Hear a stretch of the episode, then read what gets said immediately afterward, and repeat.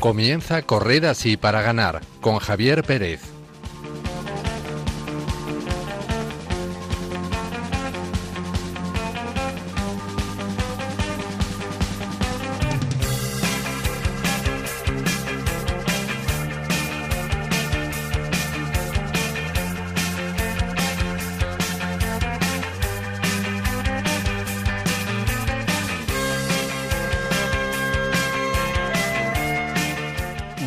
Noches queridos oyentes y feliz Navidad. Deseamos de corazón que estén disfrutando de estos días y que aunque no puedan estar con sus familias debido a la pandemia, sepan acoger al Niño Dios que se ha hecho carne para salvarnos y que es en definitiva que le da sentido a estas celebraciones. Estamos terminando el Día de los Santos Inocentes, una jornada en que la Iglesia recuerda a aquellos niños inocentes asesinados por Herodes y a los bebés a quienes hoy día no se les permite nacer a causa del aborto, un terrible pecado por cuyo fin debemos seguir rezando y trabajando.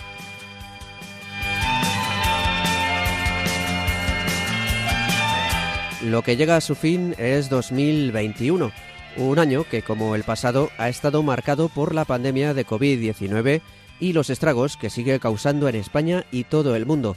Tenemos que seguir rezando para pedir al Señor el fin de esta enfermedad que no solo está acabando con la vida de miles de personas, sino que también tiene graves consecuencias en la economía, la salud mental o la política mundial.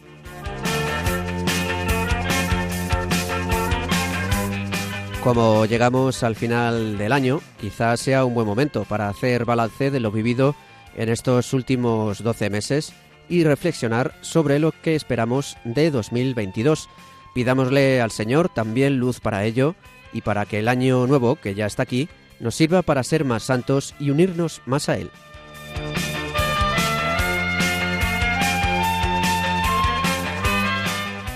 Nosotros, por nuestra parte, hemos preparado un nuevo programa para que disfruten de la Navidad. También queremos hacerles compañía si no han podido reunirse con sus familias o si echan de menos a aquellas personas con las que compartieron estas fiestas en el pasado y hoy ya no están con nosotros. Para ello contamos con el equipo titular. Saludo en primer lugar a Gema Saiz. Buenas noches, Gema, y feliz Navidad. Hola, Javi, ¿qué tal? Buenas noches. Bueno, cuéntanos, cuéntanos, ¿cómo están siendo estas Navidades? Pues mira, de momento tranquilitas, eh, estamos en familia, eh, rezando y deseando pues que, que la cosa se mantenga y no, y no haya contagios y, bueno, pues como te digo, en familia y sobre todo también haciendo balance de lo que, de lo que ha sido este año y, propósitos ¿no? para el año que viene. Muy bien, eso está muy bien. Saludo también a Marta Troyano. Buenas noches, Marta, y feliz Navidad. Hola, muy buenas noches, Javi. Feliz Navidad para ti, para Gema y para todos nuestros oyentes. Bueno, cuéntanos, ¿cómo ha ido este año? Pues, no lo sé, es que ni me para pensarlo. Los últimos días han sido muy moviditos y, la verdad que es que no, no me paraba a pensarlo, pero así viéndolo en términos generales, muchísimas bendiciones del Señor. Y yo creo que, que me quedo con eso, con que el Señor es muy, muy grande y me ha regalado muchísimas cosas este año. He sido consciente de su misericordia y nada, pues el año que viene, pues a ver si, como has dicho, a ver si soy un poquito más santa gracias a Él. Pues sí, la verdad que yo también le pido eso al Señor. Ese es mi gran propósito para este año. Y bueno, saludamos también a Javi Esquina, que como saben nos ha acompañado durante todos estos años. De hecho, fue parte del equipo fundador, pero como saben, pues no ha podido seguir con el programa por cuestiones de agenda. Por último, pues le saluda un servidor, Javier Pérez. Antes de comenzar, eh, quería recordarles cómo pueden contactar con nosotros eh, a través de las redes. Pueden hacerlo a través del correo electrónico en correzasí para arroba radiomaria.es o a través de las redes sociales. En Twitter somos arroba corred para ganar y en Facebook con el mismo nombre. Y ahora ya, sin más dilaciones, comenzamos.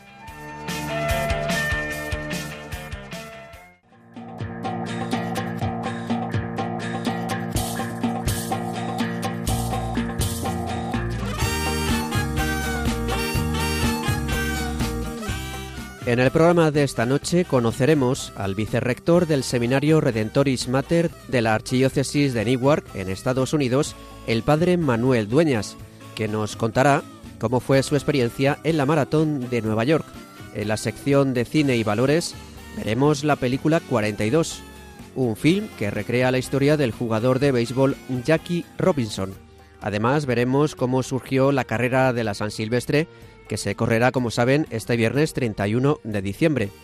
Y como siempre, repasaremos las últimas noticias del mundo del deporte y la fe.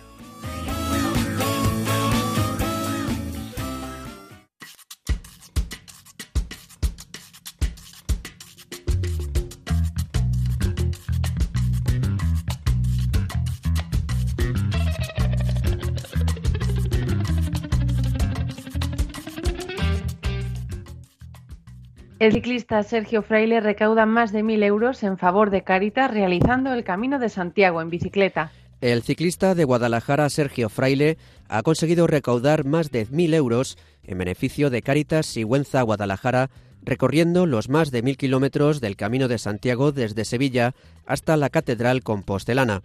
Fraile publicó su iniciativa en redes sociales y quiso recorrer estos más de mil kilómetros como una prueba deportiva personal y como reto solidario en favor del albergue Betania de Guadalajara, que ayuda a las personas sin hogar.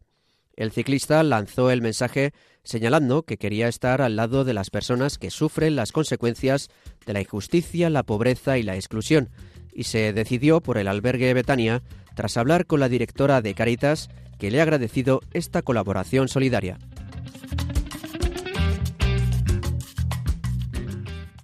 Se disputa en el Vaticano un partido de fútbol benéfico entre el personal del Vaticano y jugadores de la comunidad gitana internacional. El Consejo Pontificio de la Cultura organizó un partido de fútbol entre el equipo del Papa, llamado Fratelli Tutti, integrado por guardias suizos, empleados del Vaticano y sacerdotes, y jugadores que representan a la comunidad gitana mundial de la Organización Mundial de los Gitanos. El objetivo de este partido era recaudar fondos para apoyar el proyecto una patada contra la exclusión, promovido por la Diócesis de Roma para fomentar la inclusión de los gitanos y las personas más vulnerables. El encuentro, de dos tiempos de media hora, se disputó el pasado 21 de noviembre en la localidad italiana de Formelo y concluyó con un empate a 7, aunque el equipo del Papa se fue al descanso con un resultado en contra de 5 a 1. El árbitro del partido fue el capitán del Alacho, Chiro Immobile.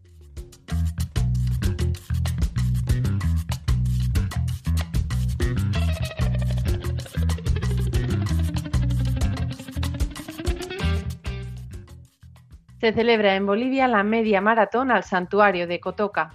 Como ya es tradición, el 7 de diciembre cientos de corredores llenaron las calles de Santa Cruz, en Bolivia, para correr con fe en una nueva edición del medio maratón al santuario de Cotoca. Esta prueba, que se celebra desde 1980, es una gran fiesta deportiva y también una fiesta de fe porque las personas que participan lo hacen con una meta, pedir bienestar y salud a la Virgen de Cotoca. Esta media maratón se celebra siempre el 7 de diciembre, sin importar en qué día de la semana caiga, porque en esa fecha cientos de personas inician la romería al santuario de Cotoca, donde caminan o corren 21 kilómetros desde Santa Cruz de la Sierra como muestra de su devoción o bajo una promesa a la Virgen.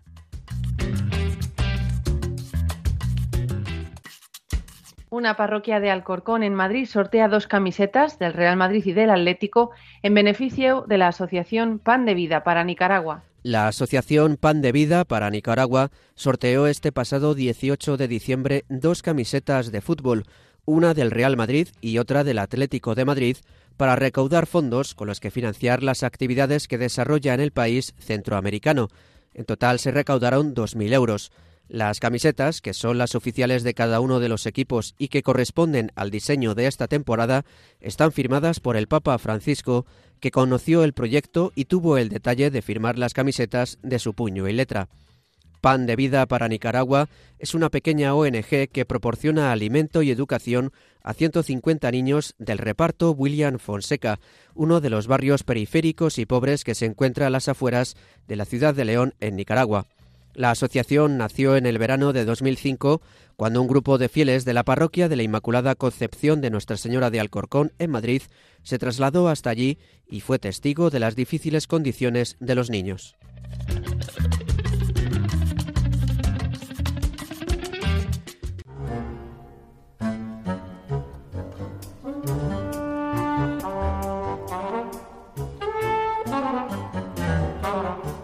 El pasado 7 de noviembre se celebró la popular Maratón de Nueva York, con un recorrido de más de 42 kilómetros y en la que este año han participado más de 25.000 personas. Entre ellas estaba el padre Manuel Dueñas, sacerdote nacido en Burgos, que actualmente sirve como vicerrector del seminario Redentoris Mater de la Archidiócesis de Newark, en Nueva Jersey, Estados Unidos. Buenas noches, padre, aunque bueno, buenas tardes para usted ahí en Estados Unidos. Hola Javier, sí, aquí son buenas tardes, allí en España buenas noches a todos. Bueno, el padre Manuel Dueñas, de 40 años, entró en el seminario Redentoris Mater de Newark en 1998 y fue ordenado sacerdote para esta archidiócesis en 2007. Durante seis años ejerció su labor pastoral como vicario parroquial de la parroquia San Juan Evangelista de Bergenfield y en 2013 fue enviado de nuevo al seminario Redentoris Mater, donde, como decíamos, ejerce como vicerrector. Bueno, padre, en, primer lugar quería preguntarle cómo fue esa maratón, cómo fue la carrera. Bueno, pues además de larga, que es obvio, eh, fue muy bonita. Eh, realmente tenía muchas ganas de correr la maratón de Nueva York, nunca me había sido posible. En un principio tenía que haberla corrido el año pasado, pero por motivos del COVID se canceló, así que finalmente pues este año se, hizo posible. Y no, es una maratón eh, con muchísima afición, muchísima gente en las calles, animando a los corredores, hay un buen ambiente, en la ciudad en general se respira un ambiente especial. Entonces eh, fue una alegría para mí correrla, independientemente del hecho de, que la corriese en un tiempo relativamente bueno. Eh, realmente contento y satisfecho con la, con la carrera. Bueno, de hecho es una carrera muy especial porque creo que batió su propio récord, si no me equivoco. Sí, eh, es la cuarta maratón que corro, es la primera maratón de Nueva York. Eh, la maratón más rápido que había corrido lo había hecho en dos minutos y 59, en, en dos horas y 59 minutos. Y esta la corrí en dos horas, bueno, casi casi dos horas y 56 minutos. Fueron dos horas, 55 minutos y 55 segundos, para ser exactos. Que no está nada mal porque además se había propuesto bajar de las cinco horas y pudo superar esa marca. Quería preguntarle, bueno, nos, lo ha dicho, ¿no? Que no es su primera maratón. ¿Cuáles fueron las anteriores y cómo fueron?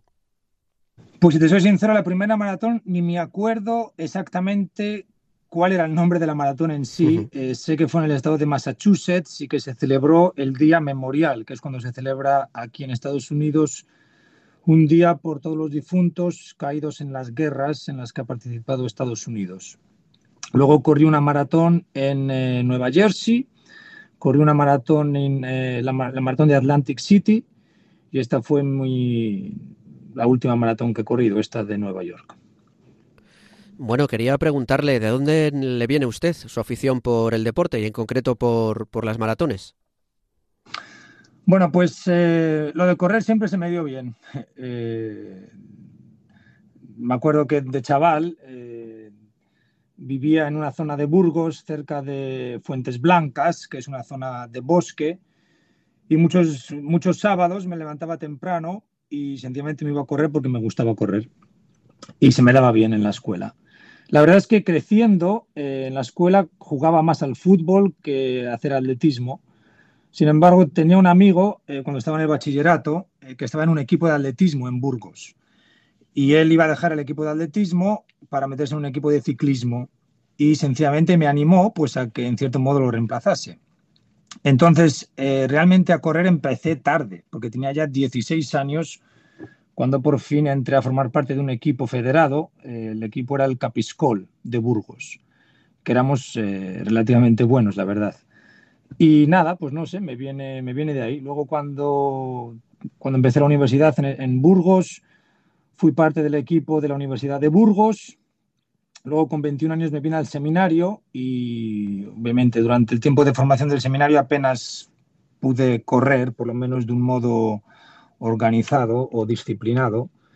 Y una vez que estuve en la parroquia, ya de sacerdote, a partir del 2013, pues empecé a correr un poquito y empecé primero a correr que si dos o tres días a las semanas, que si luego corría una carrera de 5 kilómetros, que si luego de 10, que si luego una media maratón y bueno, pues ya al final hasta que corrí la maratón entera. Comentábamos que claro, son 42 kilómetros, casi 5 horas. Es un deporte bastante exigente. Quería preguntarle cómo se prepara usted, eh, cómo, digamos, cómo la oración le ayuda o si ofrece la carrera, cómo exactamente se prepara uno física y espiritualmente para un desafío de esta envergadura. Bueno, pues físicamente yo lo que hago es un método un tanto sencillo y es a través de una aplicación. Hay una aplicación eh, que uno se descarga, eh, pones la fecha en la que vas a correr la maratón, un poquito pones eh, qué meta tienes, por así decirlo, en cuánto tiempo la quieres correr y ellos te mandan eh, siempre lo que tienes que hacer todos los días. Eh, la preparación en sí eh, son unas 16 semanas, corriendo cuatro o cinco días a la semana. aunque esto ya presupone que tienes un cierto nivel físico, por así decirlo. Y en total, más o menos de media, durante estas 16 semanas, pues he estado corriendo eh, pues así a bote pronto unas, eh, unos 30, 35, 40 kilómetros más o menos de media. Y espiritualmente, pues eh, sinceramente, muchas veces cuando, salgo, cuando corro, intento rezar, por ejemplo, mientras corro, pero sinceramente se me va el santo al cielo. y al final es como que sencillamente se me pone la mente en blanco y sencillamente corro. Eh, lo que sí que noto es que eh, el correr, el hacer deporte, me ayuda, por ejemplo, a, pues luego a, obviamente estoy más tranquilo, más relajado y esto luego a la larga me ayuda a rezar también, a tener una mayor intimidad con el Señor, por así decirlo. Muy interesante. Tomamos nota todos los que nos gusta este tipo de deporte para también nosotros ponerlo en práctica. Quería preguntarle, bueno, el, maratón o la maratón en cierto modo guarda ciertos paralelismos con la vida, ¿no? Oh, sin duda. eh, sí, guarda muchos paralelismos con la vida y guarda muchos paralelismos con la vida del cristiano, eh, diría yo. San Pablo mismo, por ejemplo, en la palabra de Dios, eh, habla de su vida como una carrera, o habla de su vida como cristiano como una carrera en la que ha corrido y ha participado, eh, y es cierto que pues la vida es, esto, es un, es un tránsito, por así decirlo. La palabra parroquiano viene del griego eh, y significa peregrino. Eh, tenemos una meta, estamos de paso y la meta es el cielo. Esperemos, si Dios quiere, confiando un poquito en la misericordia de Dios. Y pues esto es una carrera que gracias a Dios se corre mucho mejor si vas acompañado que si vas solo, como la vida misma la importancia de una familia, la importancia de una comunidad cristiana, la importancia de la iglesia. Yo le decía a alguien no hace mucho que em, es interesante porque siempre según se acerca la carrera uno empieza a, cuestionar eh, si realmente está en un buen estado de forma para correrla y si va a cumplir sus objetivos. Y aunque llevo corriendo pues casi 30 años, em, al final siempre me entra este temor. Y la experiencia es de que uno al final el día de la carrera siempre, eh, siempre lo hace bastante mejor de lo que había pensado o de lo que esperaba. Y parte del motivo, creo yo, pues es, eh, para empezar, que pues esto, estás con más gente, hay cierto ambiente que te ayuda a esforzarte, quizás más de lo que tú pensabas que podrías. Y luego el hecho de que hay un público animando, que en la Maratón de Nueva York realmente es una cosa espectacular. Y esto pues yo creo que guarda mucha, mucha relación con la vida de un cristiano. La, fe no se puede vivir sola, eh, la fe hay que vivir en una comunidad, en una iglesia. Es necesario tener a gente que te apoye, a gente a la que a veces hay que apoyar, gente a la que a veces te apoya a ti, gente que reza por ti, que te anima, que te dice la verdad, que te corrige. Eh, entonces es cierto que eh, una maratón, realmente, a mi parecer, guarda mucho, eh, mucha relación con la vida y con, la fe también. También requiere una preparación, eh, porque no, uno, pues uno no puede correr una maratón con dos días de preparación, por así decirlo, por mucho que lo intente o por mucho que lo piense. Eh, y es un poquito la, también la imagen del cristiano. Un cristiano al final no es que estemos convertidos de un día para el resto de nuestras vidas, sino que hay que convertirse todos los días. Eh, y todos los días hay que comenzar de cero y pedirle a Dios que nos ayude en nuestros combates, pedirle la gracia para vivir en su presencia. Eh, y esto es una cosa continua, por así decirlo, y que normalmente va poco a poco. que es como una maratón. No se corre a la misma velocidad en unos 100 metros que una maratón, sin duda. Claro, y, además es interesante lo que ha comentado usted. De un día antes de la maratón, pues uno se empieza a plantear si se ha preparado bien. También el Señor, si nos concede el don de no tener una muerte repentina, sino poder prepararla, en cierto modo, también uno debe plantearse, ¿no? De, decir y preguntarse si el Señor me llama en este momento, ¿estoy preparado? ¿Me he preparado bien para, para esa llamada? Sí, sí, sin duda. De hecho, yo como sacerdote, em, ahora que estoy en el seminario, no celebro tantos funerales o bodas o bautizos, excepto cuando me lo piden. Eh, me contacta gente que me conoce o gente de la parroquia donde estuve. Pero vamos, lo que quería decir era que em, me parece que en España quizás hasta cierto punto también, pero aquí en Estados Unidos una cosa que se estila mucho, eh, que es muy común, es em, que los familiares de los difuntos, eh, después, al final de la misa fúnebre, pues digan unas palabras eh, a la congregación, a los que estén allí reunidos. Y sinceramente, yo siempre que estoy presente en un funeral, eh, me pregunto, digo, y el día que te mueras, Manuel, ¿qué va a decir la gente de ti? que un poquito me ayuda a hacer, es un pequeño, quizás hasta cierto punto como que un pequeño examen de conciencia, pues de cómo estoy viviendo mi vocación como cristiano, mi vocación como, como sacerdote. Es cierto que sin, caer, sin caer en, eh, en, neurosis o sin caer en, eh, en eh, ¿cómo se dice? Sí, en, obsesiones, ¿no? En, obsesiones, gracias. Es cierto que de vez en cuando es importante, pues esto, plantearnos el modo en el que estamos viviendo. por esto también el tiempo de Adviento es tan importante, que nos habla de la parusía, del final de Cristo, del retorno del, del regreso de Cristo al final de los tiempos, que nos hace presente el cielo, el, purgatorio, el, infierno, la muerte. Eh, y es cierto que es importante pues, vivir un poquito en la, en la verdad y, conscientes de quiénes somos, sin duda. Eh, quería preguntarle cómo acaba un joven de Burgos en el seminario Redentoris Mater de Newark, en Nueva Jersey, en Estados Unidos, tan, tan lejos. Pues mira, acabé en pocas palabras por una lotería.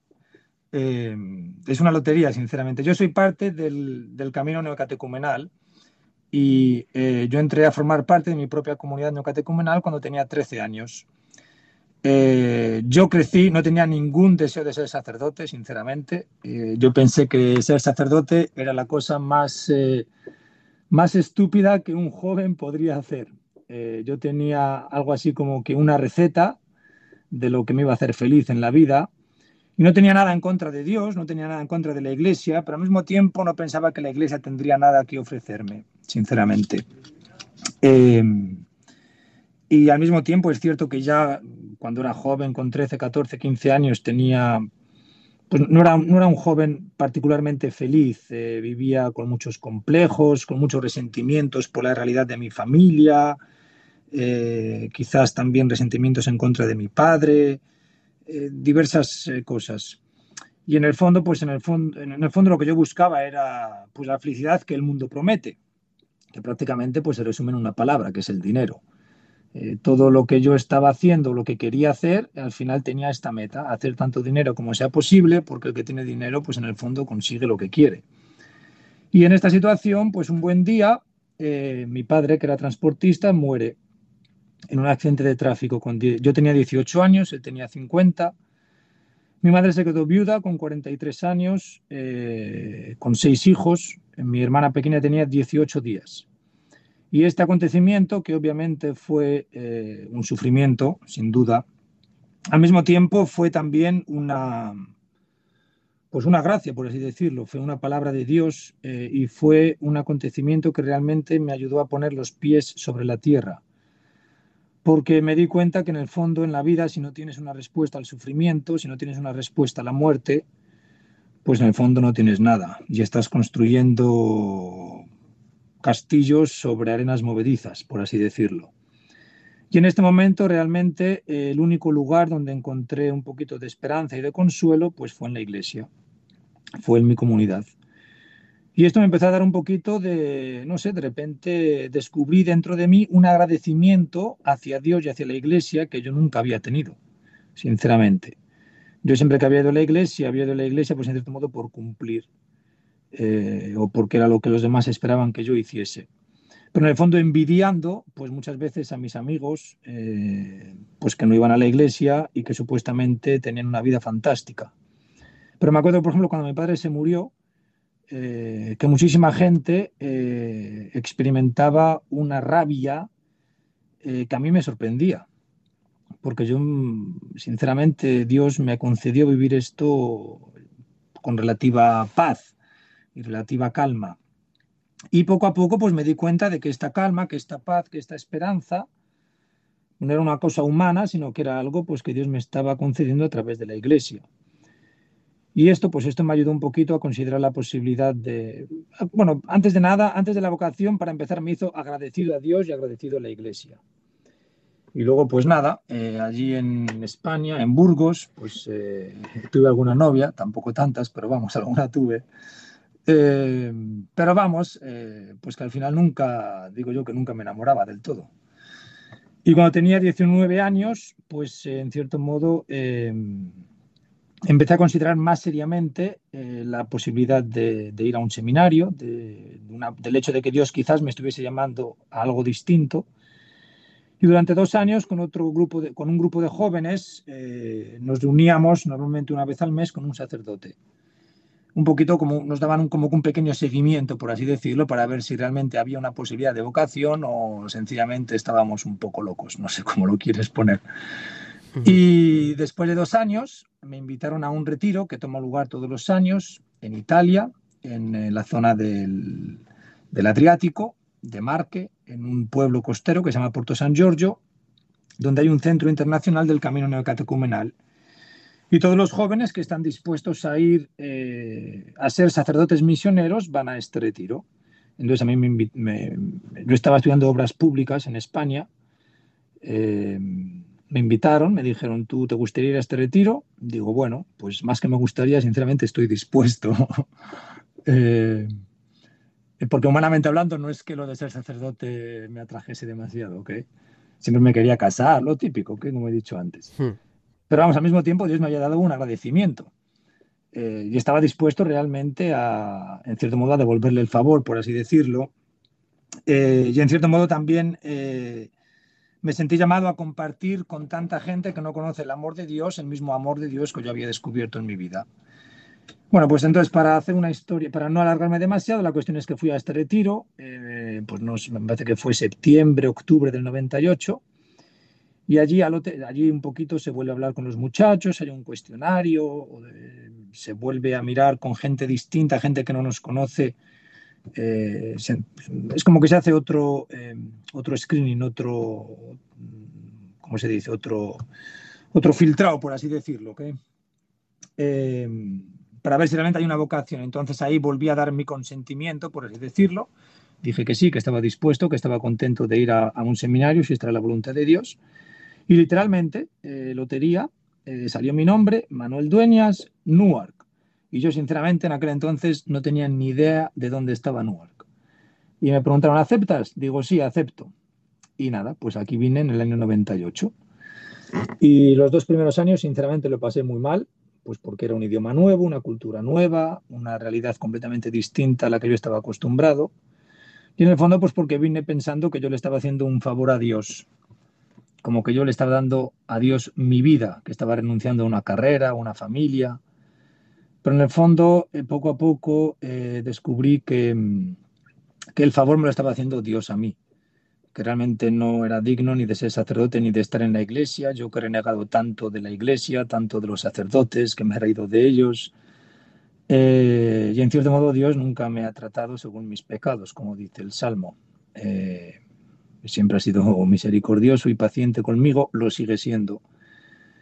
Y en cierto modo, pues esto, poco a poco me di cuenta de que Dios me llamaba a una misión que yo no merecía, que es realmente una misión fantástica, la de ser sacerdote, la de escuchar, la de el hecho de que la gente viene a confesarse, que te cuenta sus eh, penas, te cuenta sus angustias, sus sufrimientos, poderles darle una palabra de esperanza, poder participar en momentos claves de la vida de la gente, matrimonios, bautizos, funerales, es una cosa que realmente cada día me asombra más. Eh, me pregunta a veces quién soy yo para que, no sé, para que la gente venga y me, y me cuente su vida, quién soy yo para que la gente venga y me cuente sus pecados, eh, quién soy yo para que la gente venga y me pida que bautice a su hijo o que celebre su boda. Eh, sí, realmente es una misión que va más allá de lo que humanamente uno se puede imaginar. Es un, es un privilegio, de hecho, sin duda. Bueno, vaya pedazo de testimonio que nos ha ofrecido así en un momento y, y la verdad un testimonio muy muy bueno que seguro que a nuestros oyentes les, les va a encantar. Y bueno, podría estar hablando con usted mucho más tiempo, pero sabe que el tiempo en la radio es oro, en todo el mundo, pero sobre todo en la radio. Y bueno, quería despedirle, no sin antes que nos diga qué canción nos recomienda para terminar el programa de hoy. Bueno, pues teniendo en cuenta que estamos ya eh, en este tiempo de Navidad, que es siempre tan entrañable y tan importante, a mí hay un villancico que me gusta mucho que se llama Los Campanilleros. Eh, que es un villancico que me gusta mucho porque aquí en el seminario hacemos siempre un concierto de Navidad eh, y aquí es donde descubrí este villancico que me parece muy bonito. Entonces, si me pides una canción, pues te pediría esta de los campanilleros. Todo, todo un clásico, sin duda. Bueno, pues eh, padre Manuel Dueñas, vicerrector del seminario Redentoris Mater de la Archidiócesis de Newark, en Estados Unidos, Muchísimas gracias por compartir con nosotros este tiempo de entrevista y feliz Navidad. Un placer, eh, muchas gracias por la ocasión y también feliz Navidad a todos vosotros.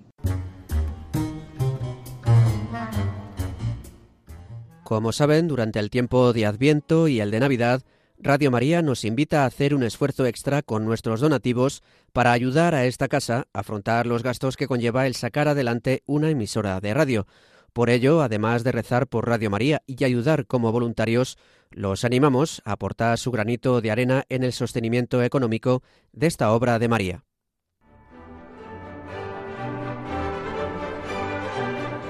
Os doy una buena noticia, una gran alegría, que lo será para todo el pueblo.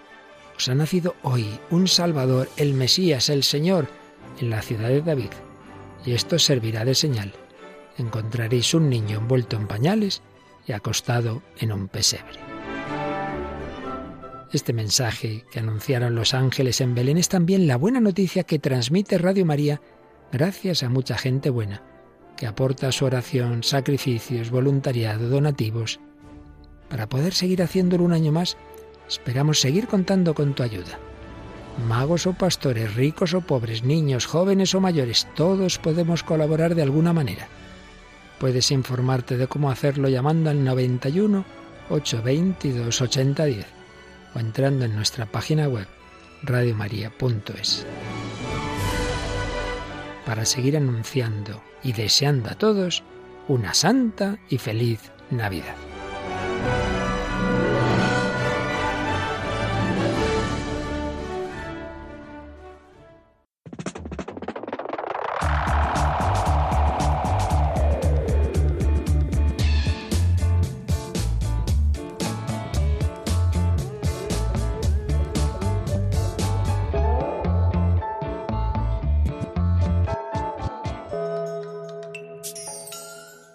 En nuestra sección de cine deportivo y fe, conoceremos la historia de un jugador de béisbol que tuvo que abrirse paso en medio de unos Estados Unidos que acababan de salir de la Segunda Guerra Mundial y donde el racismo contra los negros era terrible.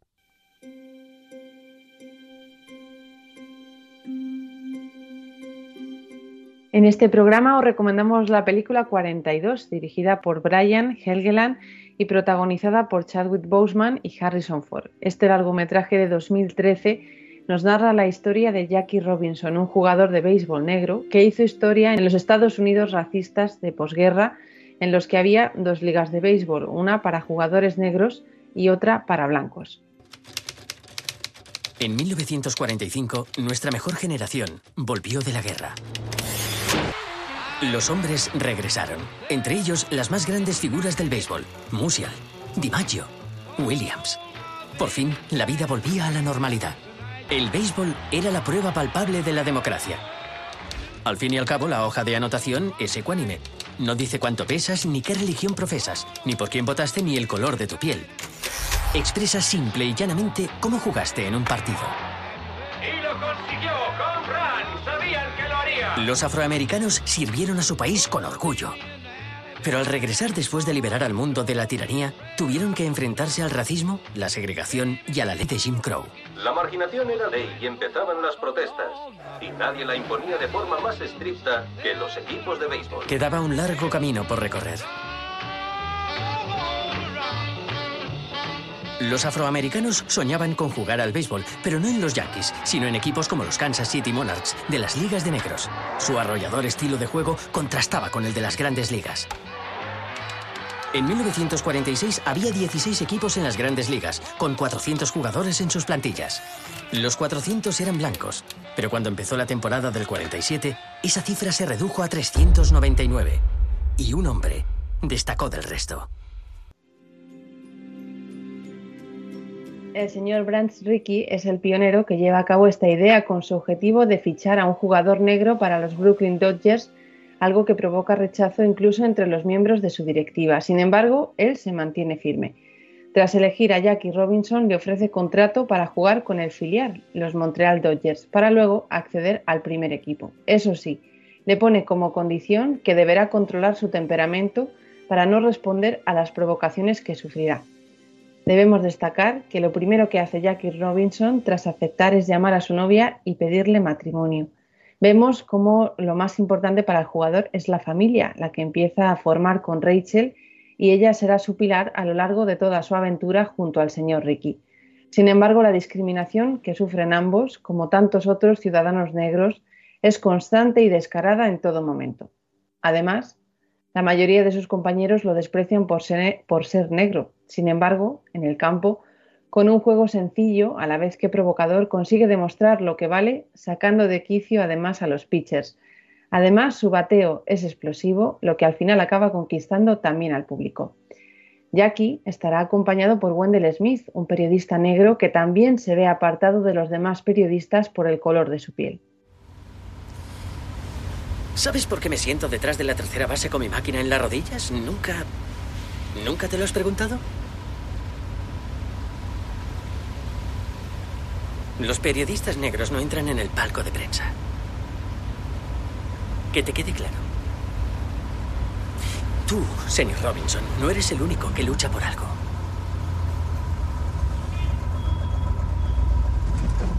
Te pido disculpas. Has estado ahí apoyándome. Más que nadie, aparte de Rey y el señor Ricky. Y eso es lo que me molesta. ¿Ah, sí? ¿Por qué? No me gusta tener a nadie apoyándome. Porque odio necesitar ayuda. Lo detesto. Eres duro, Jackie Robinson.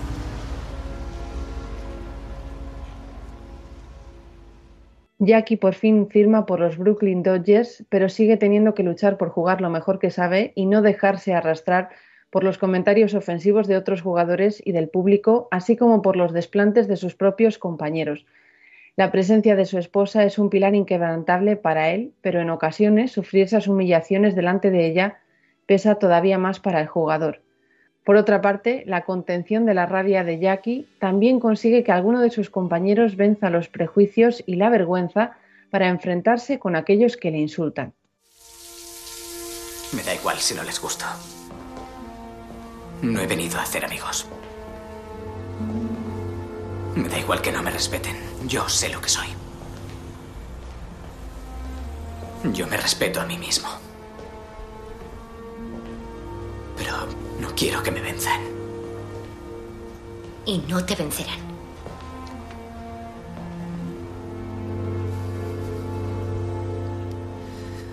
Hoy les ha faltado poco.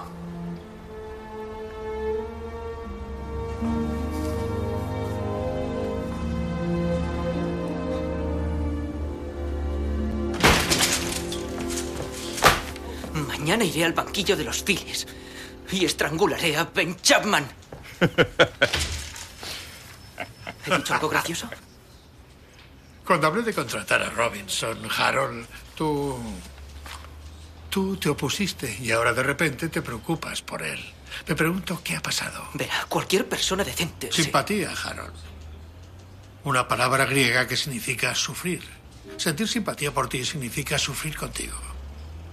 Ese entrenador de Filadelfia me está haciendo un favor. ¿Un favor? Sí, creando simpatía por la causa de Jackie. Filadelfia es griego. Significa amor fraternal. Vemos la importancia de conocer el valor de uno mismo, reconocerse en la dignidad de uno mismo. Así, también la manera de tomarse las cosas del señor Ricky ayuda a afrontar los problemas con otros ojos.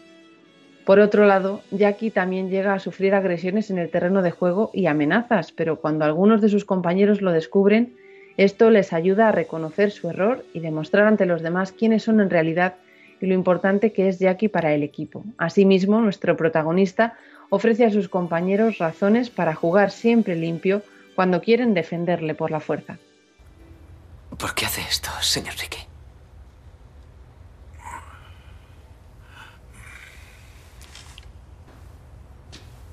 Triunfamos sobre el fascismo en Alemania. Es hora de que triunfemos sobre el racismo en casa. No. ¿Por qué?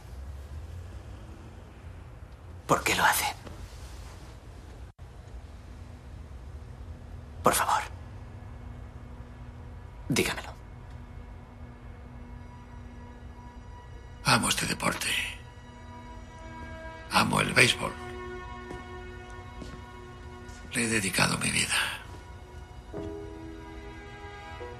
Hace 40 años fui entrenador en la Universidad de Ohio State. Había un receptor negro, el mejor bateador del equipo, Charlie Thomas, un gran muchacho. Vi cómo sufrió. Lo destrozaron por el color de su piel y no le ayudé como debía, aunque me convencí de que lo había hecho. Fue una injusticia. El deporte que yo adoraba y la ignoré.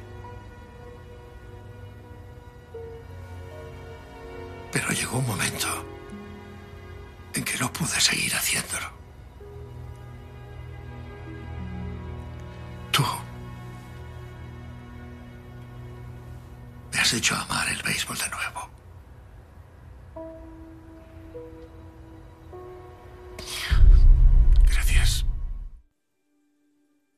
Concluimos tras haber escuchado las verdaderas razones del señor Ricky, que está motivado por un deseo profundo de reparación por los errores cometidos en el pasado. Así podemos compararlo con facilidad con lo importante que es ofrecer una reparación por los pecados cometidos, aunque ya se nos hayan perdonado. Aquí vemos cómo el señor Ricky repara por aquel pecado de omisión que reconoce de su juventud y descubrimos que Dios siempre nos regala una oportunidad de enmendarnos antes del final. Asimismo, la película también nos muestra la importancia del equipo, de trabajar juntos, no solo dando lo mejor de uno mismo, que eso es imprescindible para cumplir la misión a la que el Señor nos llama, sino también a estar pendientes de las necesidades de los demás, buscando servir a los demás con los dones que Dios nos ha dado. Bueno, Marta, pues como siempre, una película muy, muy interesante y bueno, yo creo que puede estar bien para verla justo esta Navidad. Sí, la verdad que es una película un poquito larga, yo diría, pero bueno, que se ve bastante bien, bastante rápido. La verdad que, que yo creo que, que, es bastante profunda y que nos puede ayudar a reflexionar mucho. También invitamos a nuestros oyentes que, que la vean y que luego también nos pueden escribir a nuestro correo y nos pueden contar también sus impresiones. Corred así para ganar arroba radiomaria.es.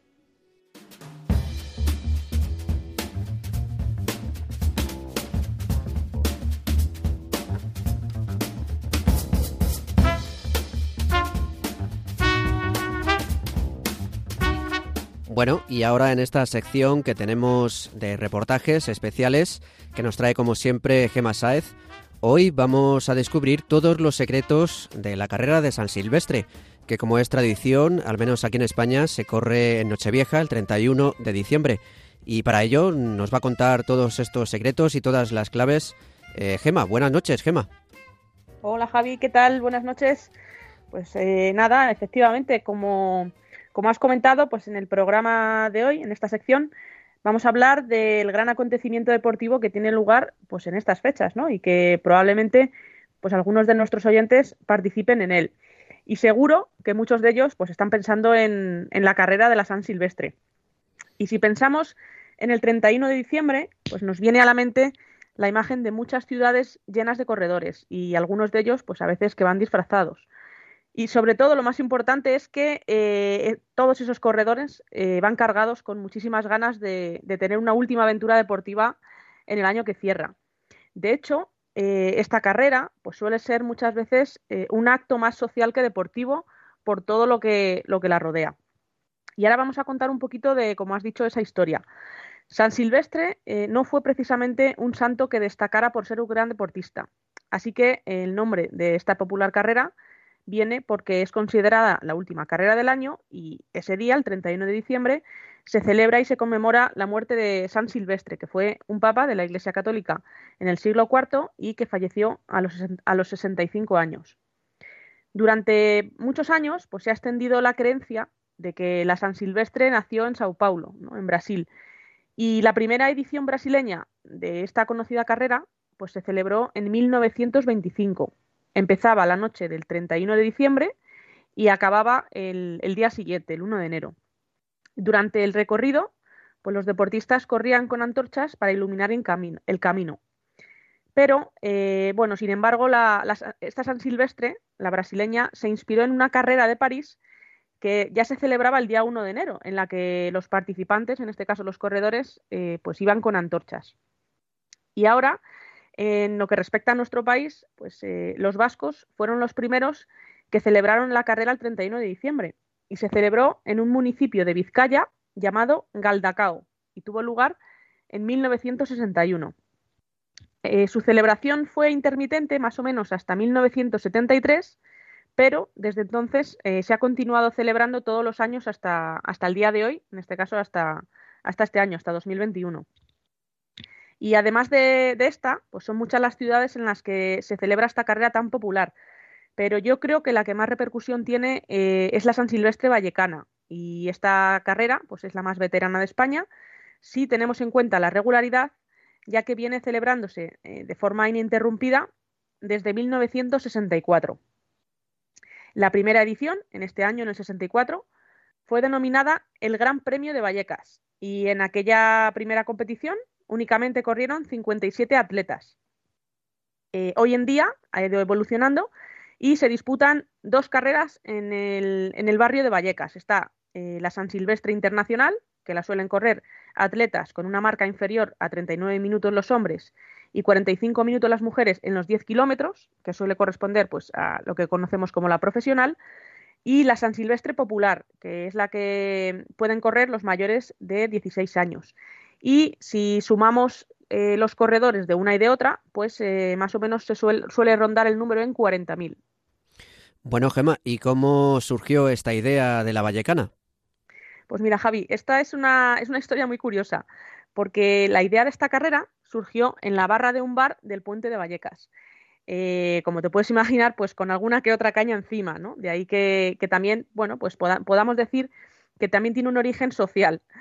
Y mm, en este caso, una persona, Antonio Saburiego, es, eh, entre comillas, el padre de esta San Silvestre, de la San Silvestre Vallecana, porque bromeaba con sus amigos sobre la posibilidad de crear una carrera sobre el asfalto, harto de que las carreras se corriesen solamente por el campo.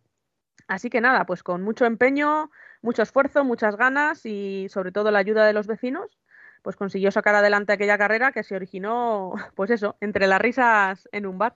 Claro, sería el típico que dice, sujétame el cubata, que no, que no hay ganas. Y bueno, Gema, cuéntanos, tú que eres tan deportista, ¿la habrás corrido alguna vez, me imagino? Pues mira, Javi, yo eh, la he corrido varios años. Bueno, mejor dicho, la corrí eh, hace años, ¿no? Ahora mismo me resulta, me resulta complicado por el tema de la logística familiar de ese día, pues eso, entre niños, eh, la cena, familia, etcétera. Así que, eh, el que la suele correr es mi marido, pues que además se monta todos los años su plan San Silvestrero, como dice él, ¿no? Suele quedar con un primo mío a correrla, se van calentando hasta la salida, la corren juntos y fíjate, haciendo alusión a lo que hemos dicho del tema social, pues eh, siempre saludan a unos amigos que se ponen en el mismo sitio todos los años y es como el punto de encuentro, ¿no? Luego llegan a la meta y después de, pasar la meta se van corriendo a sol, se hacen una foto con la puerta del sol de fondo, justo lo suelen hacer pues eh, cuando finaliza la carrera, que es en torno a las 7, antes de que se llene la plaza de gente para las campanadas, y ya vuelven a casa corriendo de nuevo o, en metro, ¿no? Depende de la hora que sea. Así que, fíjate, en el caso de mi marido y mi primo es un caso quizá más social que deportivo, ¿no? O el deporte es la excusa para ese acto social. Y también yo creo que es importante comentar que en la San Silvestre Vallecana, pues el ambiente es muy bonito, porque no solo vas corriendo tú por las calles de Madrid, sino que a lo largo de todo el recorrido se suele colocar mucha gente para animar a los corredores hasta la meta. Lo que, lo que te hace, pues como hemos dicho en algún otro programa, y en honor al documento del Vaticano, pues dar lo mejor de ti mismo en el deporte, ¿no? Y nada, Javi, pues desde aquí animamos a todos aquellos que estén medianamente preparados a que la corran ese día con amigos o solos, disfrazados o, sin disfrazar, porque seguro que disfrutan un montón. Y luego, pues abrirán hambre para el gran acto familiar de despedida del año con la cena con la cena de Nochevieja, siempre que en este caso el COVID nos lo permita. Pues sí, hombre, y sobre todo, ahora que dices medianamente preparados, hay que prepararse un tiempo antes. Es verdad que no es una maratón, no es una gran, gran carrera, pero hay que estar medianamente preparado porque yo conozco a más de uno que la ha hecho sin preparación y después de terminar prácticamente no se podía ni mover. Así que hay que tener cuidado porque puede haber sustos, eh, incluso en algún caso creo que se ha producido alguna muerte, si no me equivoco, Gema. Sí, eh, por eso lo quería comentar, ¿no? Lo de medianamente preparado es importante que nos lo tomemos en serio porque, bueno, pues aparte de lo bien que lo podamos pasar, pues luego podemos tener algún sustillo en forma de lesión o, o algo más serio, como has comentado, que sí que se, ha se, han dado casos de alguna persona que ha fallecido por, bueno, pues por no estar preparada y al final 10 kilómetros no es mucho para el que está preparado, pero para el que al que no está en forma sí que le puede resultar complicado. Claro, como saben desde aquí, desde Correza así para ganar en Radio María, recomendamos siempre que se vaya a hacer un deporte más exigente de lo habitual, estar preparado para evitar sustos. Bueno, Gema, pues muchas gracias y, y nada, esta San Silvestre, por lo que comentas, no vas a poder correr, pero bueno, igual en el futuro, ¿eh? Efectivamente, yo espero, espero algún año retomarlo, incluso si me pueden ir mis hijos a ver a la meta, pues se agradece. Muy bien.